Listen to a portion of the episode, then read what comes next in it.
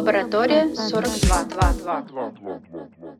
Лорен повернула голову в сторону и вдруг увидела нечто, заставившее ее вздрогнуть, как от электрического удара. На нее смотрела человеческая голова. Одна голова, без туловища. Она была прикреплена к квадратной стеклянной доске. Доску поддерживали четыре высокие блестящие металлические ножки. От перерезанных артерий и вен через отверстия в стекле шли, соединившись уже попарно, трубки к баллонам.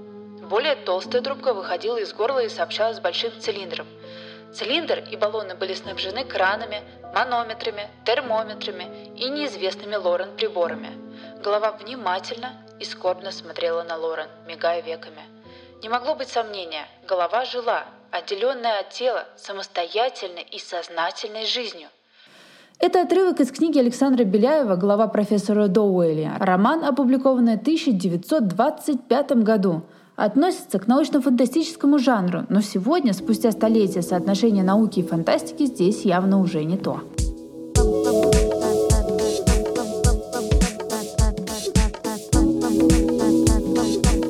Лаборатория 42. С вами Мария Голицына. Это Лаборатория 42, подкаст о научных открытиях. Это кажется невероятным, но человеческий мозг сегодня можно вырастить в лабораторных условиях – Ученые уже выращивают такие органоиды, которые способны выполнять основные функции мозга — запоминать, обучать и передавать нейроны. Получается, открыты грандиозные перспективы в лечении заболеваний центральной нервной системы. От рака до тяжелых психических расстройств, таких как шизофрения и болезнь Альцгеймера. Понятно, что бороться с такими патологиями сложно, ведь у медиков и ученых нет доступа к мозговой ткани живого человека — Неинвазивных методов исследования, например, МРТ, здесь недостаточно. И вот теперь есть возможность исследований на искусственных мини-мозгах. Но самое интересное, что с помощью церебральных органоидов ученые пытаются найти ген, который делает нас людьми. Наш сегодняшний выпуск посвящен органоидам, в частности мини-мозгам — мы поговорим о конкретных случаях выращивания искусственного аналога человеческого мозга разными командами ученых, затронем тему изолированного мозга и вопросы этики.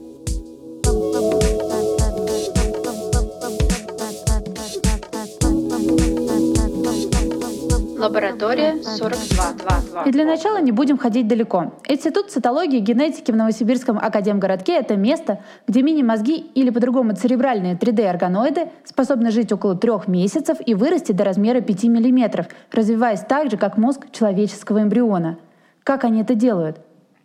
Послушаем, что говорит о выращивании мини-мозгов Мэдлин Ланкастер, пионер в области выращивания мозговых органоидов и вместе с тем выдающийся биолог-эволюционист, чья специализация – неврологическое развитие и заболевания головного мозга.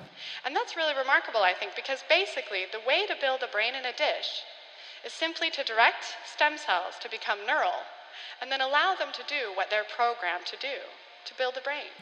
С церебральными органоидами можно проводить эксперименты, которые, мне кажется, относятся к области фантастики.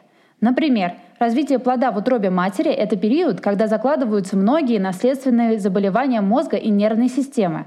Искусственные мини-мозги проходят те же стадии развития, что и мозг зародыша, а значит, позволяют ин-витро наблюдать за процессом нейрогенеза и за тем, как на него влияют различные факторы — с настоящим мозгом опытов проводить нельзя. Он надежно спрятан в черепной коробке, его невозможно изучать без того, чтобы нанести вред организму, в том числе и самому серому веществу.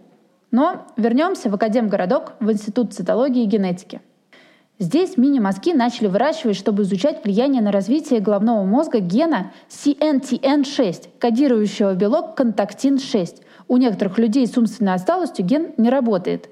Исследователи предполагают, что результат этой в кавычках поломки может проявляться на самой ранней эмбриональной стадии жизни клеток. Если эксперименты подтвердятся, полученные данные можно будет использовать при натальном скрининге, тестировании потенциальных проблем со здоровьем будущего ребенка. То есть, по сути, ученые моделируют болезнь в лабораторных условиях, хоть к этому пришли не сразу. Сначала пытались работать с однослойными структурами из выращенных нейронов. Это относительно простая, по сегодняшним меркам, процедура. Но насколько такие клетки соответствуют настоящим нейронам, не ясно. Затем трансплантировали человеческие клетки в головной мозг эмбрионов мышей. но все это не давало нужного результата. Здесь, как это часто бывает, неудача стала ключом к открытию. Ученые из Института цитологии и генетики стали пробовать получить трехмерный церебральный органоид. Несколько месяцев было потрачено на подбор нужных условий для роста мини-мозгов. И у них получилось. Теперь технология успешно работает. Но давайте попробуем детальнее разобраться, как же все это происходит на деле. Все начинается с того, что у человека берут небольшой образец верхних слоев кожи – это безболезненная процедура, которая нужна, чтобы получить так называемую первичную культуру. Для создания органоидов ученые в Новосибирском академгородке используют клетки кожи пациентов с умственной отсталостью, у которых есть повреждения в гене CNTN6. Ведь именно этот ген, как мы помним, их интересует.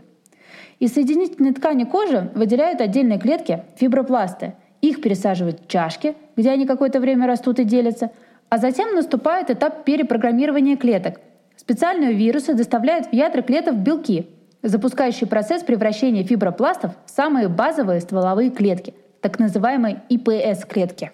Способ получения стволовой клетки, при котором берется клетка кожи и к ней добавляется вирус, заставляющий ее вернуться к исходному состоянию, то есть превратиться в стволовую клетку, придумал и описал Нобелевский лауреат Синия Яманака в августе 2006 года – Преимущество такого подхода, во-первых, в том, что из таких стволовых клеток можно создать любые органы, так как они эквивалентны клеткам эмбриона. А во-вторых, такой орган можно потенциально вырастить из кожи конкретного человека для него же, обеспечивая отсутствие иммунного ответа и полное принятие выращенного органа.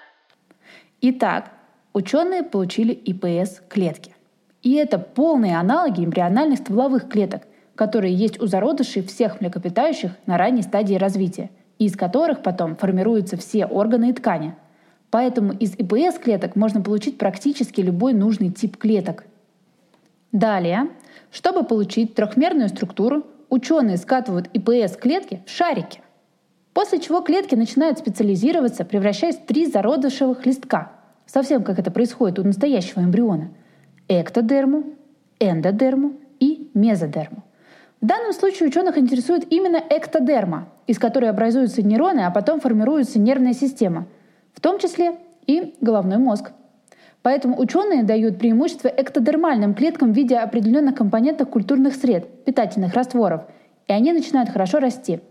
Остальные клетки либо гибнут, либо остаются в незначительном количестве.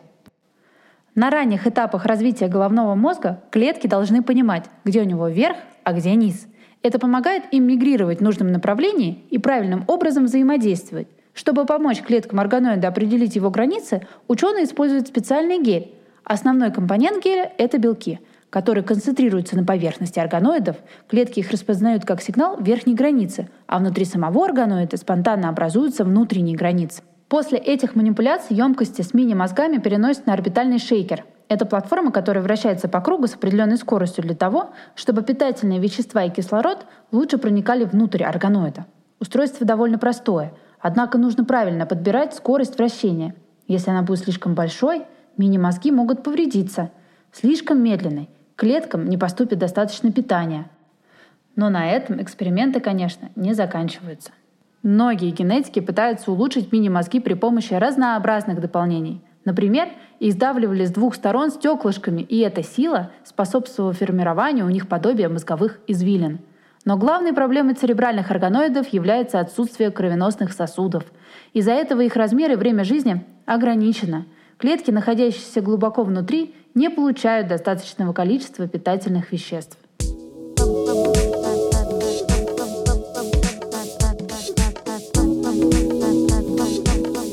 Однако то самое время, когда в Институте цитологии и генетики в Новосибирском академгородке занимаются органоидами переднего мозга, инновацию другого рода предложила группа ученых под руководством Бретта Кагана из биотехнологического стартапа Cortical Labs, разрабатывающего биотехнологические компьютерные чипы.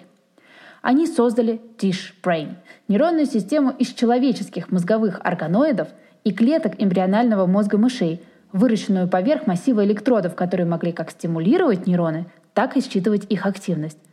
Воздействие на этот мини-мозг исследователи научили его самостоятельно играть в понг, примитивный компьютерный аналог пинг-понга, правда без партнера, со стеной. Электроды слева или справа от одного массива активировали, чтобы сообщить Тишбрейн, с какой стороны находится мяч, а расстояние до него определялось частотой сигналов. Главной проблемой здесь было побудить клетки к определенному поведению. Человека мотивируют гормоны, например, дофамин, дающий чувство удовлетворения. Но у Дижбрейн нет подобной системы вознаграждения. Поэтому ученые использовали фундаментальную тягу простых систем к максимальной предсказуемости окружающей среды. Если мяч был отбит, мини-мозг получал ожидаемый сигнал. В случае неудачи — хаотичный. В результате нейронная система самоорганизовалась так, чтобы отбивать шарик. Авторы работы считают, что ни много ни мало открыли новую область науки. Теперь даже собираются подвергнуть нейронную систему воздействию алкоголя и посмотреть, что получится. Смоделировать мозг человека крайне сложно. В нем миллиарды нейронов. Ученые пытаются составить схему работы нервной системы червей-нематод, и даже с ней пока не все ясно. Успех команды Когана в том, что им удалось создать релевантную модель. Они предсказали, как поведут себя нейроны, чтобы получился определенный результат – и воплотили на практике.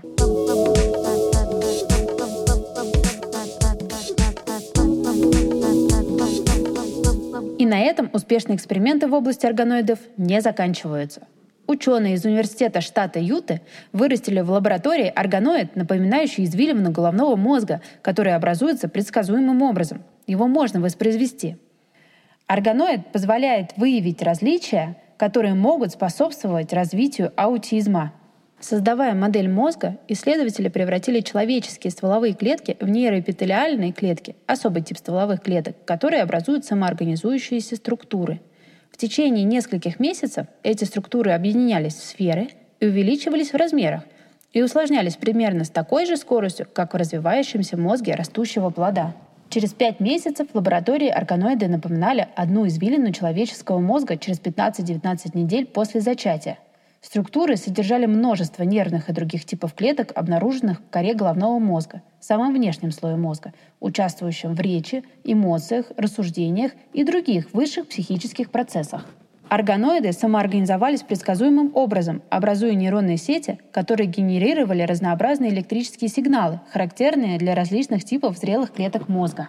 Эти органоиды, более достоверно отражающие сложные структуры коры, позволит изучить, как возникают определенные типы клеток в мозге и работают вместе для выполнения более сложных функций. Команда использовала инновационный процесс для изучения последствий генетической аномалии, связанной с расстройством аутистического спектра и развитием человеческого мозга. Они обнаружили, что органоиды, спроектированные так, чтобы у них было более низкие уровни экспрессии определенного гена, имели особенности. Несмотря на то, что модель органоидов аутизма выглядела нормальной, некоторые клетки не функционировали должным образом. Нейроны оказались гиперактивными, они чаще возбуждались в ответ на раздражители. Другие признаки указывают на то, что нейроны могут неэффективно передавать сигналы другим нейронам. Были нарушены специфические молекулярные пути, которые заставляют клетки прилипать друг к другу. По мнению авторов, эти результаты помогают раскрыть на клеточном и молекулярном уровне причины симптомов, связанных с аутизмом, они также демонстрируют, что выращенные в лабораториях органоиды будут полезны для лучшего понимания мозга, того, как он развивается и что идет не так во время болезни.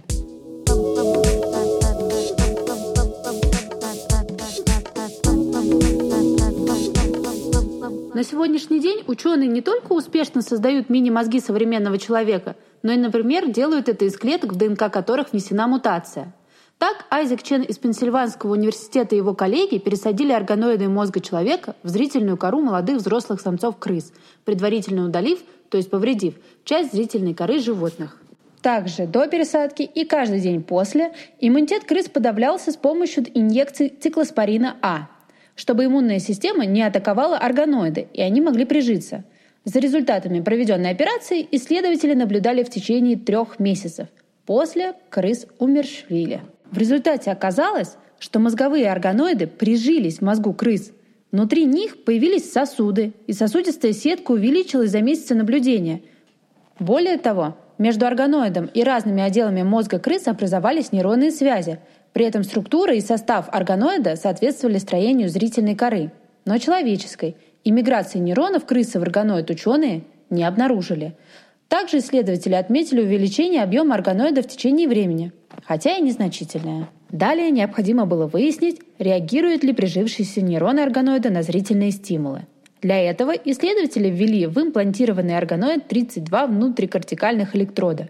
Эти электроды записывали ЭЭГ 8 крыс, пока животные смотрели на экран с мигающими огнями. Для сравнения, ученые сняли ЭЭГ у двух крыс, которым не проводили пересадку органоида мозга человека. Для удобства далее будем называть их наивными. Через два месяца органоидные нейроны шести крыс начали демонстрировать электрическую активность в ответ на мигающие огни. Хотя реакция органоидных нейронов и собственных нейронов зрительной коры наивных животных несколько отличались.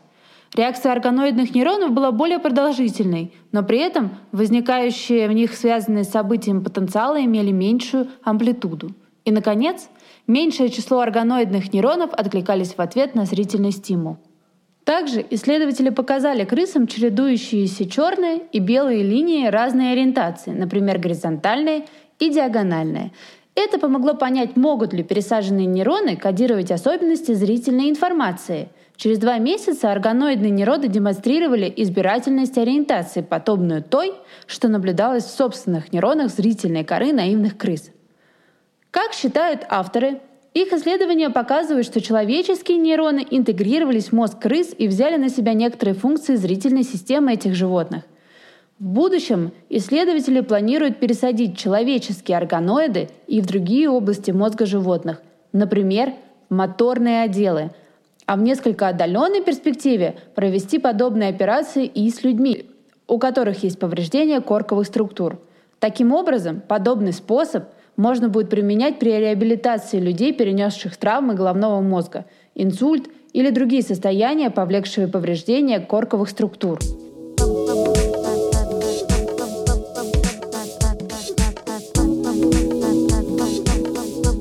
Исследования показывают возможность искусственного формирования и функционирования аналога человеческого мозга. И тут встает вопрос о самой возможности функционирования человеческого мозга в отрыве от тела. Представьте, что вы очнулись в изолированной камере сенсорной депривации. Вокруг нет ни света, ни звуков, никаких внешних стимулов. Только ваше сознание, висящее в пустоте — Такую картину представляют эксперты по этике, комментирующие заявление нейробиолога из Ельского университета Ненада Сестона о том, что его команде удалось в течение 36 часов поддерживать изолированный мозг свиньи в живом состоянии. По словам ученого, при помощи системы насосов с подогревом и синтетического заменителя крови исследователи поддерживали циркуляцию жидкости и снабжение кислородом изолированных мозгов сотни животных, умершленных на скотобойне за пару часов до начала эксперимента. И Судя по сохранению активности миллиардов отдельных нейронов, органы оставались живыми. Тем не менее, ученые не могут сказать, сохранили ли свиные мозги признаки сознания. Подробности эксперимента авторы не разглашают, они готовят публикацию в научном журнале. Тем не менее, даже бедный на детали доклад Сестона вызвал большой интерес и множество спекуляций на тему дальнейшего развития технологии – Судя по всему, технически сохранение мозга не намного сложнее, чем сохранение любого другого органа для трансплантации, например, сердца или почки. Это значит, что теоретически можно сохранить в более или менее естественном состоянии и мозг человека. Изолированные мозги могли бы быть хорошей моделью, например, для исследования препаратов, ведь существующие регуляторные ограничения распространяются на живых людей, а не на отдельные органы. Однако с этической точки зрения здесь возникает много вопросов. Даже вопрос смерти мозга остается серой зоной для исследований. Несмотря на наличие формальных медицинских критериев, существует ряд похожих состояний, из которых возврат к нормальной жизнедеятельности еще возможен. Что же говорить о ситуации, когда мы утверждаем, что мозг остается живым? Что, если изолированный от тела мозг продолжает хранить в себе все или некоторые признаки личности –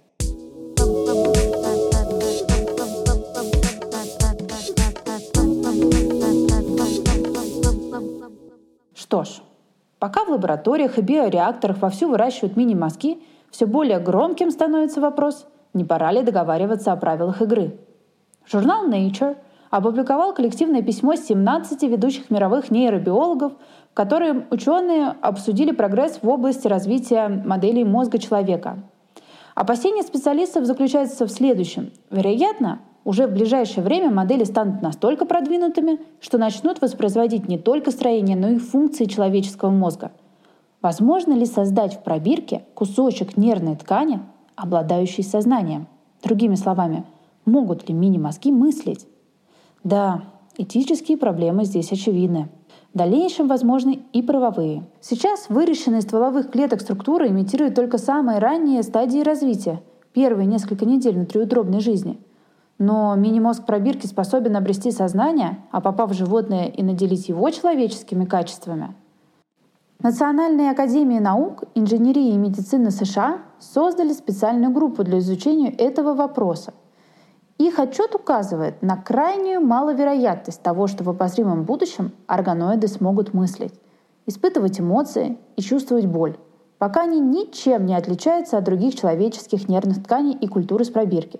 Даже со всеми улучшениями возможности мозгов пробирки пока сильно ограничены тремя принципиальными условиями. Во-первых, у них нет сосудистой системы, позволяющей доставлять кислород и питательные вещества к внутренним структурам. По этой причине размеры мини-мозгов ограничены возможностью диффузии молекул через ткань. Во-вторых, у них нет иммунной системы, представленной клетками микроглии. В норме эти клетки мигрируют в центральную нервную систему извне. В-третьих, у структуры, растущей в растворе, нет специфического микроокружения – предоставляемого организмом, что ограничивает количество сигнальных молекул, поступающих к ней.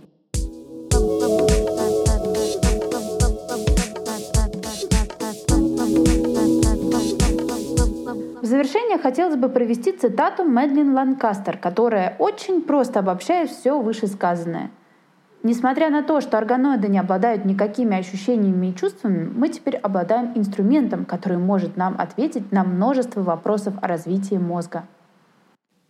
Вы слушали подкаст о научных открытиях «Лаборатория 42». С вами была я, Мария Голицына. Над выпуском также работали редактор Марианна Малярова и саунд-дизайнер Павел Янонис. До новых встреч на Apple и Google Podcast с Яндекс Музыки и в нашем телеграм-канале «Лаборатория 42». Labora. Labora. Labora. Labora. Лаборатория 42. Все ссылки, использованные в подкасте, в описании выпуска.